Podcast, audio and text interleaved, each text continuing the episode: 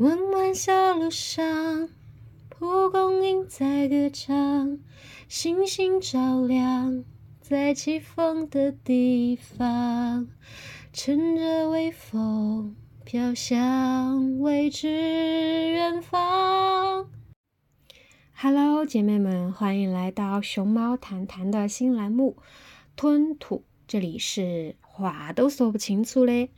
李云吞，那吞吐是我的个人单口节目，嗯，请大家也多多关注起来，嗯，因为这里只有我一个人，所以我可以比较尽情的发疯吧，呃，说一些想说的话，然后也没有那么的多的顾忌，然后发发疯，嗯，对，然后讲讲屁话啊，对，也没所谓的，呃。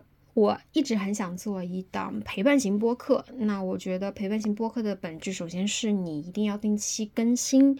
然后呢，嗯，第二点也是最重要的一点，我觉得就是主播的真诚，至少要让听众认识到一个新朋友。所以我在吞吐的第一期就想说，把我前段时间的这样一个成长经历分享给大家。那也算是一种我的自我梳理、自我复盘。啊，安娜·卡列尼娜开篇就写道：“幸福的家庭都是相似的，而不幸的家庭各有各的不幸。”那我同理可的就是牛逼的博士都是按时毕业的，论文多多的。呃，言毕的博士呢，那都是各有各的不幸，各有各的所长。嗯。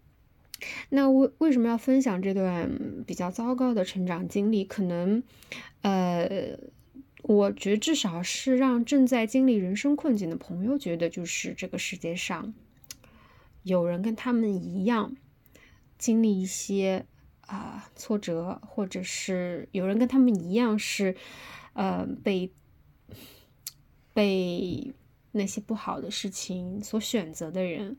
呃，我想。告诉大家的就是不要产生病耻感，不要觉得你是孤独的，因为还有我跟你一样经历过这些。如果当你偶然打开这一期，并且已经听到这里的话，那恭喜这位朋友，你即将结交一个有点点小奇怪的摩羯座新朋友李云吞。嗯，对，然后开篇说了这么多。啊，废话呢，就是我们赶紧进入正题。那这期播客的内容，嗯，围绕三个呃方面展开。第一个呢，就是为什么读博；第二个是啊，人生的至暗时刻是怎么走到这一步，以及至暗时刻的体验是什么样的。最后就是我是通过什么样的方式走出来的。那么第一个就是。为什么要读博？那首先，我先跟大家简单的介绍一下我自己吧。我是一个典型的摩羯座，完美主义，边界感强，敏感，闷骚。嗯，还有什么？让我想想啊。哦，对，想象力丰富，然后好奇心强啊，自律啊，等等。哎，说多了，怎么说成优点去了？哎呀，我本来想说这个缺点的。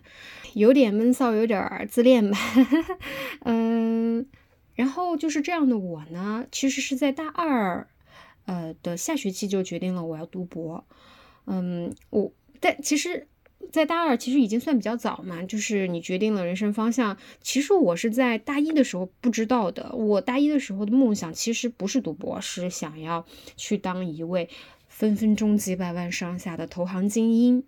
啊，那我一开始也是按照这个成为投行精英的方向去努力的，在大二的时候就去投各种各样的实习，但是很不幸的是，我实习处处碰壁，很多公司举办的那些投行商业分，呃，就是投行会举办各种各样的什么商业分析比赛呀，什么投融资什么案例分析比赛，就等等这种，我都去参加了，然后也没有拿到奖项，就是。嗯，很很多时候初赛都没有过，嗯，甚至有些时候很糟糕啊！我我我连四大会计事务所的那个性格测试都被刷了，我就非常不理解，就是我也很困惑，我是有什么样的就是缺陷？说，呃，性格测试都能把我刷掉。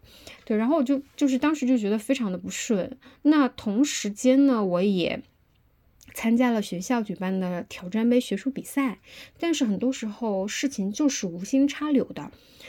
我在实习上处处碰壁，但我的呃学术上却很意外的拿到了就是这个挑战杯学术比赛的校级呃奖项，而且是当年唯一一个全校就是大二的学生去拿到这个奖项。然后我把这个呃获奖的论文内容改成了一个。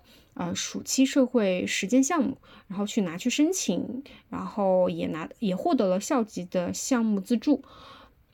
那那个暑假，大二暑假做完了社会实践，还写了份报告嘛，然后大三就去评奖，然后也获得了校级的优秀，嗯，三等奖吧。就是其实我做的是顺风顺水的事情，就是没有觉得很费力。就我感觉，就是我呃，只不过就是嗯。嗯，就是付出了一点点，甚至我觉得我并不累做这件事情上，然后就这么呃一路的很顺利的，就是呃好像一步一步的都被上天眷顾着，呃反而在这条路上走的比较顺。然后大三上学期，我为了跑一个 MATLAB 的程序，呃专门去学校实验室跑嘛，然后实验室的电脑它。平时是为那些上课的同学准备的，我就只能在饭点的时候，大家都还没有上课，不需要用的时候去蹭。然后有连续一周的时间，晚饭的时间，我都是沉浸在就是去用嗯学校的电脑跑这个大型矩阵运算的这样的一个，就是做数据实验的快乐当中。我没有就那一个晚饭的时间，那一周我都没有吃晚饭。然后我我就是有一种好像我像居里夫人一样，我在做各种各样的试验，然后我期待我能练出来一个什么，呃，就像炼金一样，能能提炼出来点什么东西一样。然后，嗯，最后这个实验，最后这个实验跑完过后的那一天，我就是非常有成就感。我的脑子里就突然闪过一个念头，我觉得我可能是个做科研的料。于是我就和我的本科导师说，我想要做科研。然后我的老师也是一位我非常喜欢和敬佩的年轻老师。然后他就带着我在大三的时候，上学期就发表了一篇啊期刊论文。然后大三的下学期，一边参加夏令营，一边又参加挑战杯，投了三篇论文参加比赛。然后两篇获得了校级一等奖，一篇获得了二等奖。哇塞，当时可把我牛坏了！就是，我就觉得我天生我材必有用呀，不能做投行精英，咱们做科研大牛也是不错的选择啊！我就感觉我找到了我的使命一样，我就更加坚定要走科研的路。然后，当然我的本科导师也非常的支持我走这条路。那后来还有很多关于科研的经历，也就不一一赘述了。总之呢，对比起成为一名投行精英，我仿佛有更多的天赋在科研上，我能比别人更容易在这件事情上做得更好。所以我也相信自己，然后也对科研充满了很多憧憬和向往。然后后面因为各种因缘际会吧，我啊到了上海，然后跨了专业。然后啊，开始读博，从一个商科生变成了一个理科生。那这就是我的第一部分，为什么要读博？好，那第二部分就是涉及到我为什么延毕了，为什么经历了人生至暗时刻，以及至暗时刻是什么样的感受呢？那你可能会问，你前面讲的这些，不都听起来挺顺风顺水的吗？对吧？你又是拿奖，又是参加各种比赛的，又是受到了老师的认可。第一个原因，我想说啊，精神控制。对，然后我遭遇到了非常严重的从性别、国籍、本科专业、英语能力、学习思维等等方面的严重歧视和打击。对，没错。性别上都受到了打击，我到了一个非常歧视女性的这样的一个啊学习工作环境，我变得非常不自信、自我怀疑我甚至觉得自己是否真的如他们所说，女生就不适合搞好的科研，女生就适合去做一些简单的事情。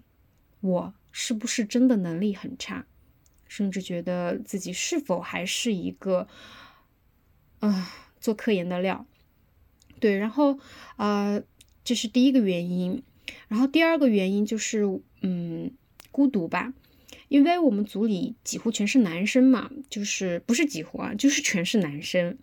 然后整个工作环境非常的冷漠疏离。呃呃，我我想可能大多数的就是组都是这样的啊，不是我这一个组是这样的啊，只是说，嗯，我曾经是在呃一堆就是非常要好的朋友的这种成长环境，就是大家都是非常热闹的，嗯，群聚性的，然后互帮互助的这样的一个非常女性友好的环境中成长起来的，所以。我可能是有点不太适应这种冷漠疏离的，然后利己主义盛行的这样的一个环境。我并没有说这个环境是不对的，但有点不适应是我自己个人的原因。然后再加上你的读博社交圈特别小，啊，我的好朋友们都毕业了嘛，就是你在一个学校里待了四年五年，然后你的朋友们。就是一个二个的都毕业了，比你小两三届的人都已已经毕业了。就是你就像一个，呃，就像一个陌生人一样，在一个学校，因为所有认识你的人都离开这里了。我觉得我就特别能理解那个孤单又灿烂的鬼怪中孔刘的那个角色的心情。你身边的亲朋好友一个又一个的离开，只有你一个人在这个世界上的时候。那种孤独感是非常非常直接的向你迎面扑来，然后我每天可以说话的人呢，就是哎，对，食堂阿姨啊，我每天说的最多的话就是阿姨一两米饭，阿姨阿姨一个鸡腿和番茄炒鸡蛋，谢谢。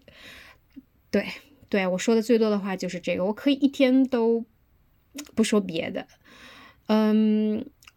OK，这是第二个原因吧，就是孤独。那第三个原因就是成果泡汤。这个我想很多很多就是研毕的博士都会有这样的一个情况吧，就是你嗯做了很多年的一个成果，然后最后就无疾而终。那我的这个成果是因为这个数据数据集原始的测量是有问题的。就是在我们这个专业当中有一个啊词叫做 trash in trash out，就是垃圾进垃圾出嘛。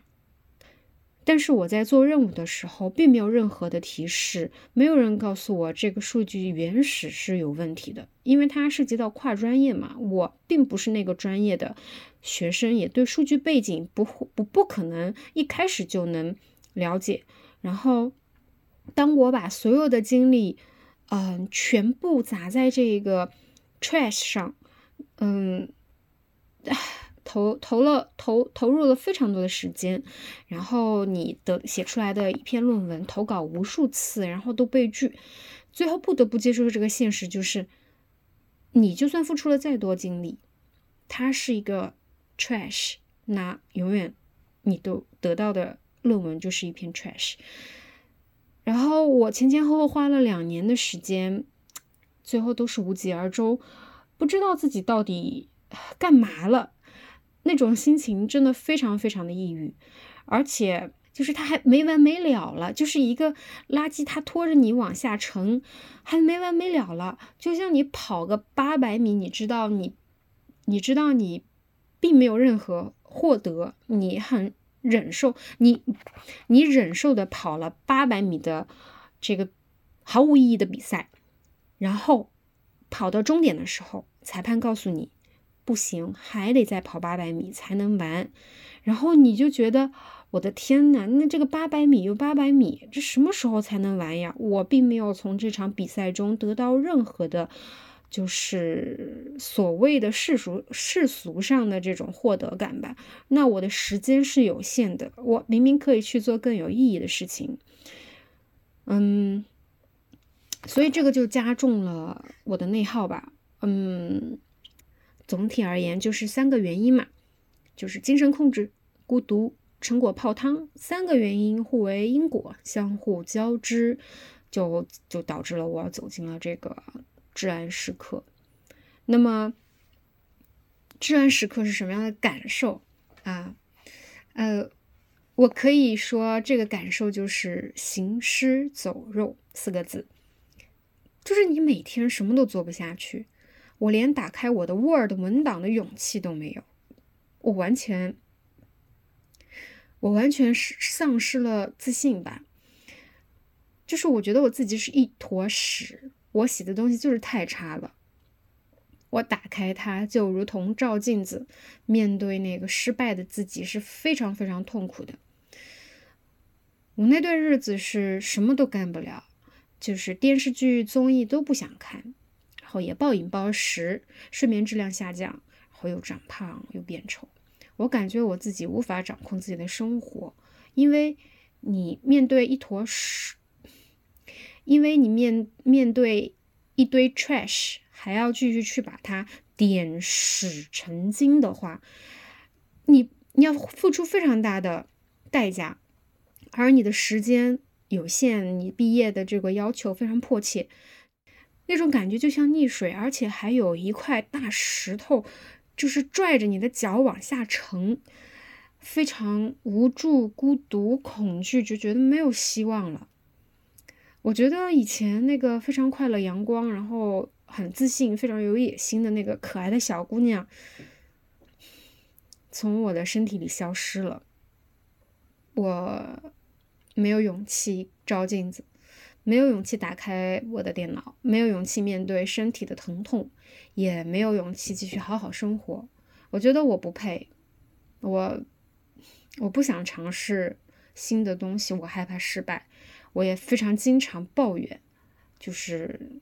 那些曾经伤害过我的人，就是轻描淡写的一句话，都能让我处在应激状态下，就是全身炸毛，如履薄冰吧。嗯，说到这里呢，我其实特别想抱一抱那个那个时候挣扎的自己。不过我想说，你很棒，可爱的小云托恩，你虽然浑身是伤，但你终归是走出来了。有人说。你为啥要受这些苦难呢？你好像是在把苦难当成自己的军功章一样在歌颂。其实不是的，我不是那个意思。我我希望记录这些经历过的苦难，是让自己不要失去同理心。我不想变成一个冷漠自私的人，变成那种因为我自己吃过苦，所以我觉得别人吃苦都是应该的。那。我吃过苦，所以我觉得所有人都应该吃苦。我不想成为这样，所以我讲出这些经历是让自己可以时刻总结、复盘，去提醒自己，有一些坑我踩过一次，我不再踩第二次。那我讲出来，也可以让那些嗯没有踩过这个坑的人绕过这个坑。然后再到第三部分，就是我是怎么走出这个。至暗时刻的，呃，我做了很多很多的事情，什么写小说，啊，然后锻炼身体，早睡早起，冥想，摆烂，然后听播客，嗯，做播客，然后找朋友倾诉啊，然后找自己的亲朋好友们求助，等等等等，我试了很多的方法。那我总结以下几点，我觉得非常受用的这种。嗯，思想或者是方式思考方式吧。第一点就是要提高自己的价值，减少无用的讨好。我以前是一个非常喜欢啊讨好别人的人，我特别怕得罪人，即便是不赞同别人的想法，嗯，或者是被冒犯了，我都会忍着。但其实我并不舒服，我只是在扮演一个听话的人。我有一个活得非常自洽的朋友，他就是一个非常喜欢 argue 的人。他在职场上也是经常质疑自己的老板，他就是不接受那些不合理的要求。我我时常会觉得他非常的尖锐。我就问你不怕你这样不怕得罪人吗？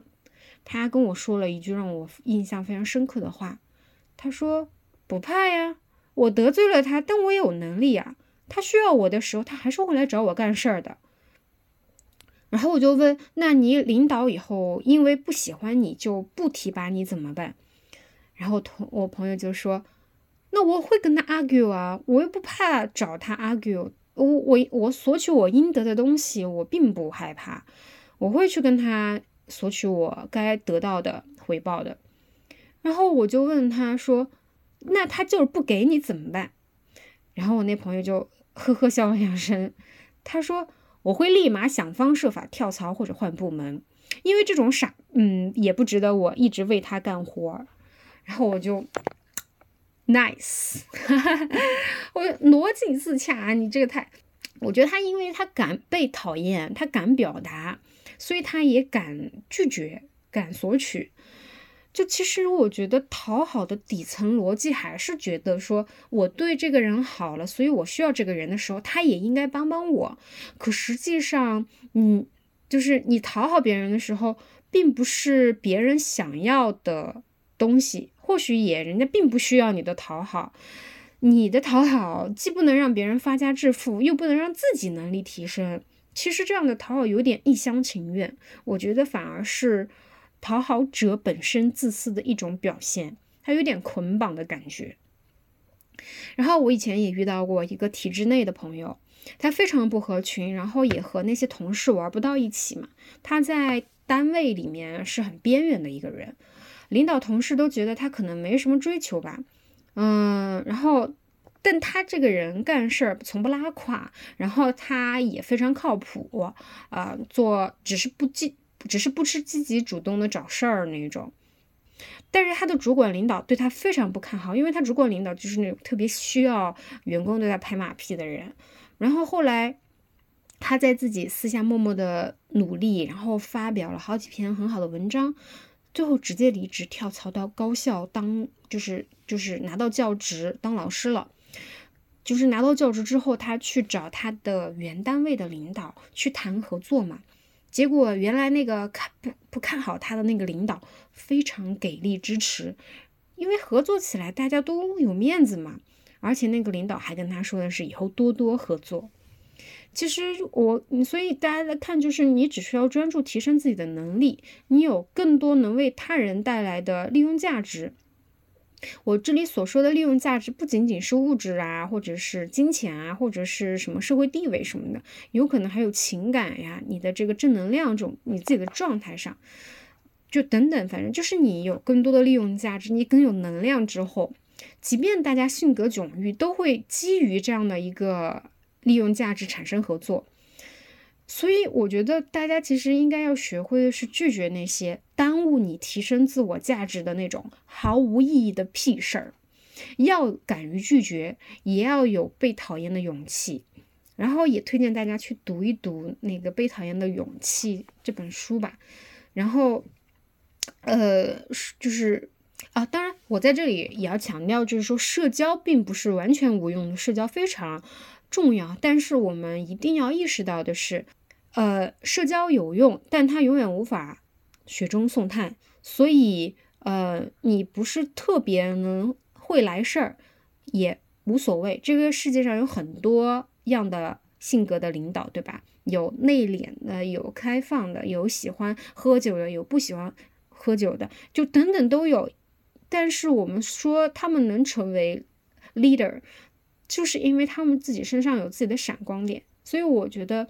嗯，这个闪光点就是你自身的价值，就是要努力提高这个，不要去做一些呃无用的讨好。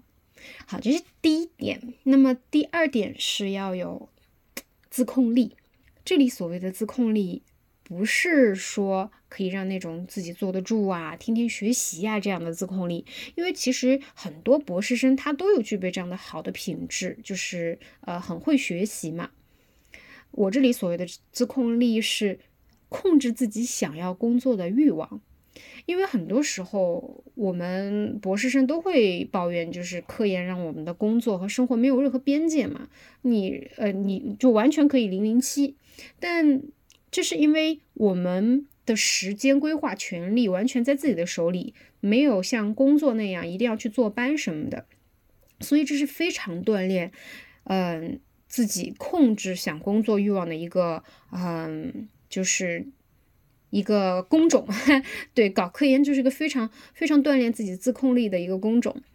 你想想啊，如果我们把一个人比作是一辆汽车，这里的自控力就是指这辆车的刹车制动的能力。一辆车它没有刹车系统。它永远是一辆失控的车，哪怕它这个车能速度飙到七十二迈，哪怕这车是一个法拉利再怎么贵，跑车对吧？多昂贵，你一辆车没有制动系统，是不是让人感到非常恐惧呀？所以说，如果能力再强的人，他也应该要学会如何让自己停下来，才是更高级的自控。在坦途的时候，一辆车它没有刹车，OK 呀，坦途嘛。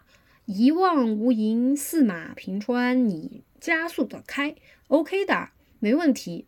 但万一前面是九曲十八弯的山路，或者有这种障碍的时候，你没有刹车，你跑得再快有什么用啊？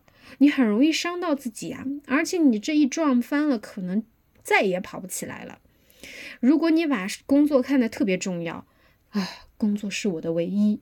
如果你一个男的对你这么说，哦，宝贝儿，你是我的唯一哇！你你你只会觉得这个人可能 太偏执了吧？这个太可怕了，我要远离这样的人。那你对工作这么说也一样的道理啊，工作也会觉得天呐，这个人太可怕了。对你太孤注一掷了。我知道一位就是认识一位老师嘛，他他才四十多多岁。年纪不大的，但他有心脏病、胃病、腰椎、颈椎都做过手术。他年轻的时候非常非常的优秀，然后也特别沉溺于搞科研。他说他的那种状态是，他可以好几天不睡觉、不吃饭，一直搞。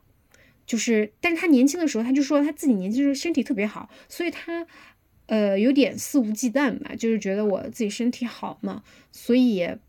不怕这种，好像就觉得好像身体坏不会落在自己身上，但是等到他年纪上来了一点点过后，他的眼睛特别不好，然后他的身体器官，嗯，然后。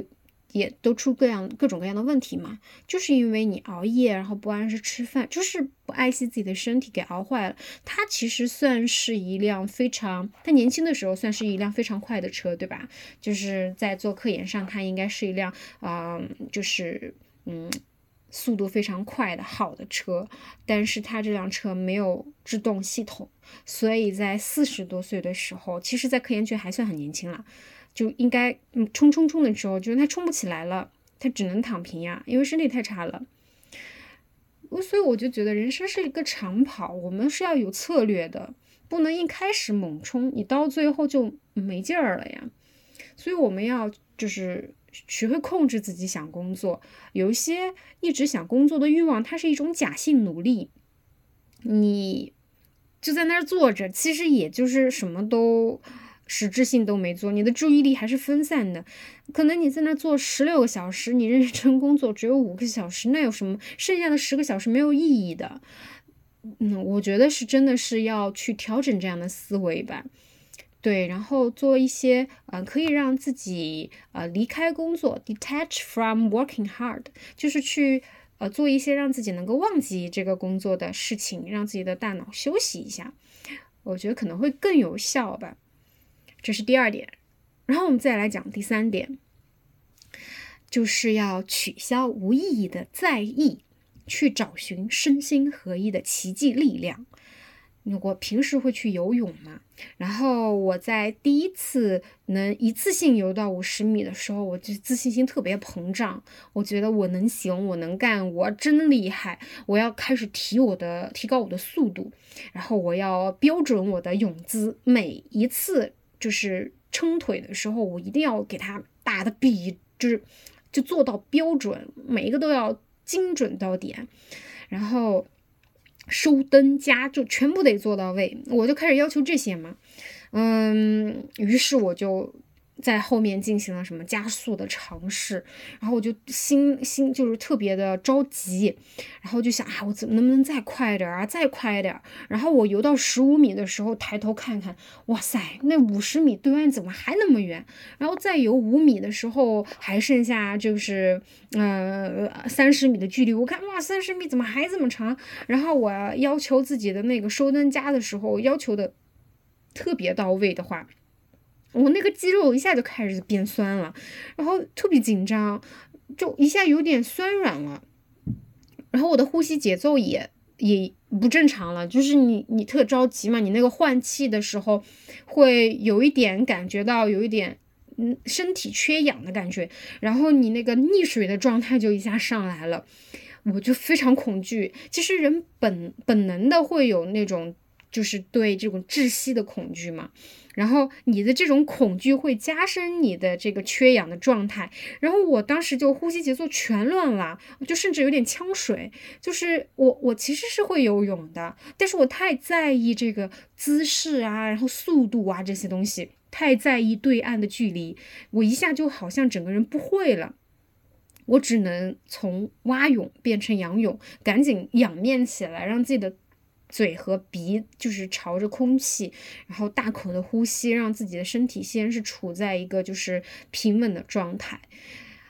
呃，因为我已经游到中间了嘛，我也不可能就是就是因为那个水已经很深了，对，它是两米的泳池嘛，就你你只能你只能赶紧找一个就是自己最安稳的泳姿，先游到对岸。对，然后就是我后来。反思了一下，我就想，我先不要要求自己那么多，我就放松的，然后去锻炼身体。然后第一次的时候还是会有一点点恐惧，就觉得五十米好远好远。然后我我我我不在意自己的速度，不在意泳姿的时候呢，嗯，勉强能游过去。然后在反反复复这样就是打消自己的这样的一个心理障碍啊之后，我在努力的去感受自由自在游在水里的感觉。就是你去感受当下游在水里的感觉的时候，你会发现泳池的水温是变化的，它也不是一个线性渐进的，它是两头有点热，中间有点冷，就是它中间可能会有一些新的，就是那种水会上来，它就会温度低一点。然后你游的时候还可以去感受那个你的整个水的波纹，它在灯光下映。印一圈一圈的荡开，然后印在那个瓷瓷砖上的影子，然后你还会感受到那种你对岸的人游过来的时候，他擦肩而过的时候，就是激起的那个波浪，感受水从大腿到脚尖的那种服帖感，以及我从水里钻出来的时候，氧气从我嘴里进入到气管，再到肺部，然后充满我整个胸腔的那种安全感。然后再到第二次，我又从水里钻出来，开始享享受第二次的吸入氧气的那种饱和的满足感。对，就这样一次又一次，一次一次又一次，我只关注那种当下的感受，不知不觉就到了对岸。到了对岸之后，其实我并没有很累的，而且我游的并不慢。我其实游的一点都不慢，但我非常非常享受那一刻与水融为一体的快乐。我感觉我就是一条泥鳅一样，然后在水里哎钻来钻去的那种快乐，就是和水在玩耍了。我就我就在思考，就是你不计较泳姿，不计较速度之后，你反而更享受，也没有影响到速度，这。这是为什么呢？然后后来就看了一本书，叫做《身心合一的奇迹力量》嘛，它就是在讲一另外一个运动，就是打网球的时候，那同样都是运动，其实都是有可以类比的这样的一个形式，就是他这个书里面就是说，你如果太在意，就是有一些嗯东西的话，就会分散你专注在这个事情上的注意力，就会导致一些失误。就是这种失误是在你呃无意识状态下是嗯不会犯的，就是因为在意会导致你的失误，并且太过于在意就容易拖延。就是你想你的在意是把注意力放在了未来上面，还没有发生的问题，还没有发生的成功，都给你带来情绪上的变化，你的激素的分泌啊等等。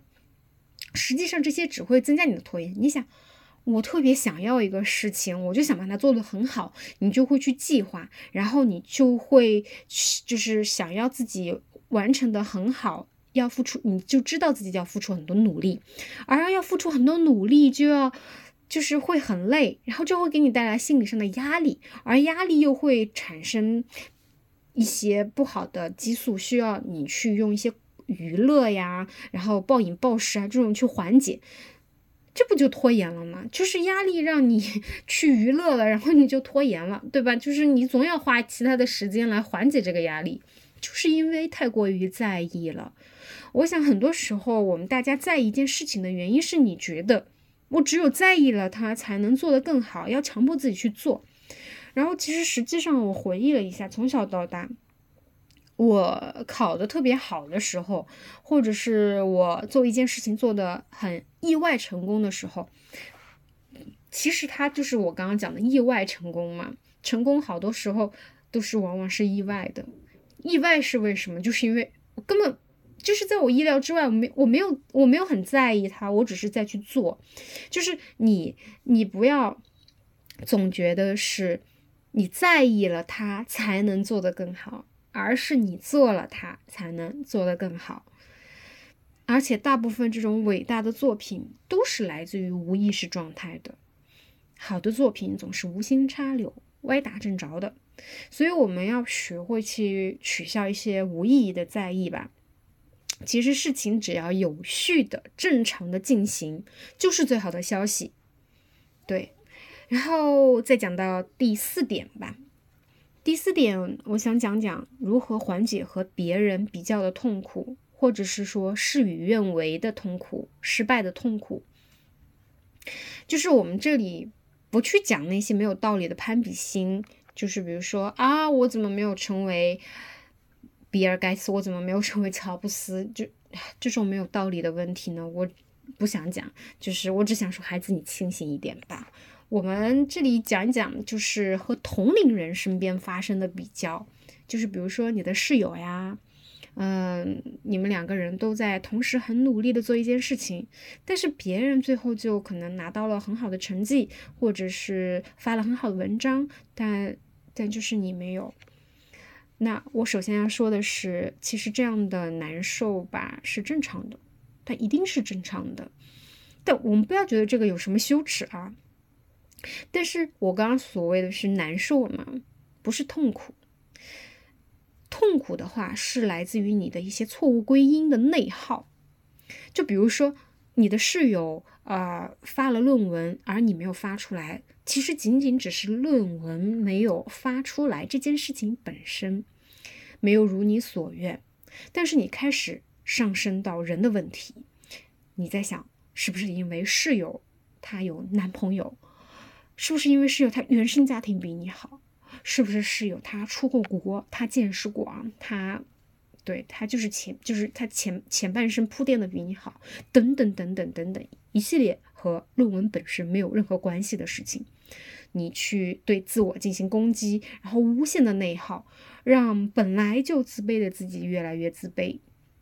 如果我们能理性一些，我们学着去对事儿不对人，就会感觉好很多。比如说，就论文发表这件事情，它其实和导师给你的选题的价值、和你的数据质量、和你的英语写作能力、和你的执行能力都有关系，而不是和你的原生家庭、和你的嗯。有没有男朋友这些事情就没有任何关系啊？你在想什么呢？对你，你需要做的不是去赶紧找一个男朋友，你需要做的是赶紧提升自己的英语写作，去找一个有意义的选题，去去收集一些嗯，联系到一些更有质量的数据，行动起来，一切都有希望的，而不是原地内耗呀！你蹉跎时间没有任何意义，因为都是一些错误归因。嗯，第二点就是说，就是就是四点一啊，四点一就是说是痛苦来自于错误归因嘛。那四点二就是对于事与愿违这种痛苦啊，我我我其实想说的是，人生很长的，有些时候你经历的挫折可能是转机，然后你经历的一些顺遂也有可能是隐患。这一点，我们其实需要带着历史观去看我们的人生，从更长时间维度来审视你现在的处境，可能你就没有那么焦虑，或者是也没有那么膨胀了。呃，我以前认识一个学长，他非常非常想就是做科研、读博士，然后他费尽心力的去套词，然后因为那一年导师的名额没有了，然后这个学长就申请博士失败。又因为他非常努力的去申博，错过了秋招，啊，错过了秋招又没有申请到博士，然后他就等于是两手落空嘛，非常失落，然后他就不得不猛烈的抓住春招的机会嘛，然后他最后去了一个互联网大厂的一个新的部门，但没想到那个部门后来就是，呃，他进了那个部门之后，他呃。跳就最后就是几经辗转嘛，然后换部门到了这个大厂的研究团队，他现在照样发顶刊顶会，然后他的工资还巨高巨高，就是他既一方面兼顾了一定程度上兼顾了自己的一个理想，然后又一方面也得到了面包吧。而那个当初更幸运的我，对我读到了博士，我申请到了博士学，呃，就是这个博士的机会。然后看起来好像是顺风顺水的我，现在经历了人生的非常，嗯，对吧？清贫的阶段，然后对这么大，呃的成年人了，没有挣钱的能力，然后对父母来说也是有点愧疚吧。就是，嗯。有些时候，祸兮福所倚，福兮祸所伏，真的是一句很经典的话吧。但是，能真正懂这句话的人，需要人生阅历吧，你才能看得开。嗯，就是事与愿违，当然一开始是非常难受的。对，以前是可能需要一个一个月。缓过来，然后到后来是几天缓过来，到现在你可能五分钟，我就能把自己从这种情绪状态下调整过来。所以说最后四点三，我想讲的就是说，每次你遇到这样的负面情绪的时候，你要提醒自己，这是一次提高自己感知和控制情绪的能力机会。你要先庆幸，就是啊，这个情绪它又来了，挺好的。那我要。这次拿拿来当做锻炼我精神肌肉的机会，这种力量，精神力量，然后你就会越来越自洽和自信，不再纠结于他人的比较了。这都是循序渐进的，不是说一开始你就要让自己立刻没有这样的痛苦，那真的太难了。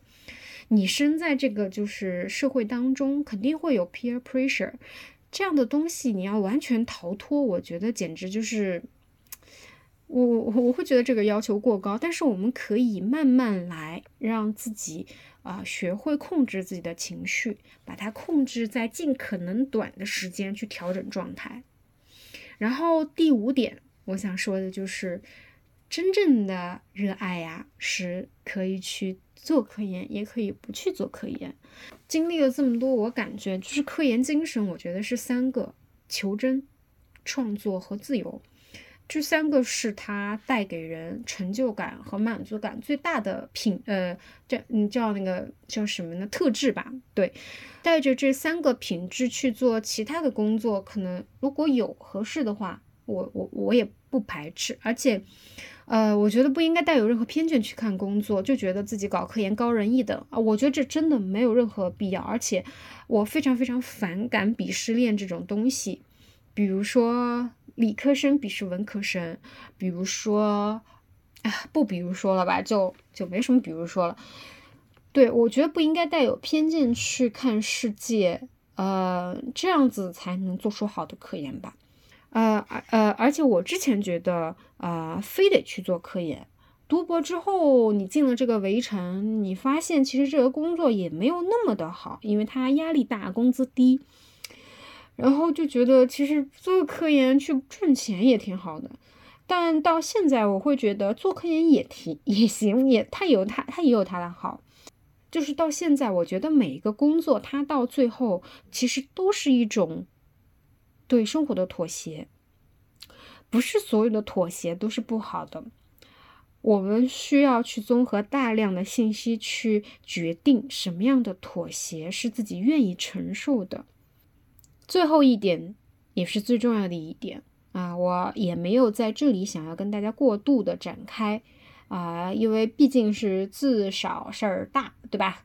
嗯，就是身体一定要健康，保护好自己的腰椎、颈椎和膝盖。呃，如果要把这种爱惜自己身体分等级的话，我觉得最就是最基础的是，我觉得大家先做到不抽烟不喝酒。真的，你不抽烟不喝酒可以，嗯。从医学上来说，就可以规避掉非常多的风险因素吧。就是因为因为喝烟呃喝烟喝烟呃喝酒抽烟，它其实是很多疾病的风险因素的。然后第二个等级就是终极保护，就是少吃那种过度加工、高盐、高糖食品，因为你高盐成分的确也是一个嗯引发很多这种。就是身体代谢上的问题的啊，还有包括也引发心血管疾病的这样的一个风险因素。嗯，虽然我自己就是喜特别喜欢吃甜食来缓解精神压力嘛，嗯，但是我现在会慢慢慢慢的去意识到这件事情，就是我其实是一种对甜品上瘾的状态，这个和对呃毒品上瘾其实是一样。恶劣性质的事情就是上瘾这件事情，所以我我意识到了这个事情很糟糕之后，会尽可能的去嗯调整它，而不是控制它。有些时候你的糟糕情绪上来了，呃，你很你很没有必要去控制它，因为你控制它会使得它更吃更多，然后情绪反弹的更大，而是要去调整它，然后这个调整就是。嗯，我觉得也是非常复杂的另外一个话题，就是你怎么样和食物去更好的呃相处，就是怎么样去呃克服这些问题呢？它是另外一个非常大的 topic，呃，以后可以去聊，然后不在这里过度赘述。也就是第一级是不喝酒不抽烟，第二级是不吃过度加工和高盐高糖的食品。呃，其实做到这两级，我觉得已经非常棒了。然后再第三个就是早起早睡。嗯，很多人都喜欢熬夜嘛，这个也是当代呃，就是当代人的一个特点。嗯，但是我想说，嗯，就是大家可以尝试一下早起早睡，而不是早睡早起。早起，我跟你讲，会倒逼早早睡的，因因为 你要是试试哪天六点半起床，五点钟起床，我跟你讲，那天你肯定是八九点就想睡觉了。而且，嗯，早起的话，一天会特别长，你会觉得，嗯，我觉得早起早睡已经是非常高 level 的，就是对自己好的一个嗯层次了。然后还有一个层次就是你要去锻炼。去做一些瑜伽，做一些冥想，就是让自己的精神上也也要上一个更健康的层次。呃，我我最近有看一些正念的书，如果我觉得有用的话，到时候再跟大家分享。嗯，其实说到这里呢，我总结一下，就是一共六点。第一点就是要提高自己的自身价值，减少去无用的讨好。第二点就是要去学会控制自己特别想工作的这种假性努力的这种欲望，给自己留一点点宕机的时间去思考一下，呃，别的事情，去呃留一些空间，处在无意识的状态。然后第三点，所以这说到第三点就是取消无意义的在意嘛，去寻找一些身心合一的奇迹力量吧。嗯。然后，嗯，第四点就是想说，啊，我们大家都可能会遇到的这种，啊，怎么样去缓解和别人比较的痛苦，就是要去避免错误的归因，要去啊抓住每一次这种锻炼自己精神力量的机会。然后第五点就是做不做科研，其实主要是你啊自己怎么看吧。啊，因为最终我们人生都是要对某一些东西去妥协的。最后一点就是身体健康嘛，就刚刚讲的，我们要保护好自己，然后分成很多等级，然后就是看看自己能做到什么等级，一点一点来，慢慢来，慢慢升级。总的来说，我都希望是把这些分享给大家。嗯，我我没有任何就是说你一定要按照这样做才可以。呃，我我希望的是。我所有的目的都是希望大家能够知道，也有一个人跟你一样经历这些痛苦。但是希望你知道的是，你不是孤独的，你不要有任何羞耻感。而且，嗯，我把这些东西分享出来，我自己也很开心。呃，如果说有小伙伴也在经历这些痛苦的事情，然后并不知道怎么样去。呃，从这些糟糕的事情脱离出来的话，你可以留言、私信，或者是呃，就是跟我联系什么的。嗯，我我我希望的是，我能够尽可能的去呃帮助到你们。我我不觉得自己有多么优秀，但是我嗯觉得帮助别人也可以带来我自己的一个呃快乐。嗯。然后就是这些啦，呃，也录了蛮长的时间，然后希望，嗯，如果有幸听到这一期节目的大家能够，嗯，都好好的，加油，然后生活还是美好的，充满希望的，嗯，爱你们，拜拜。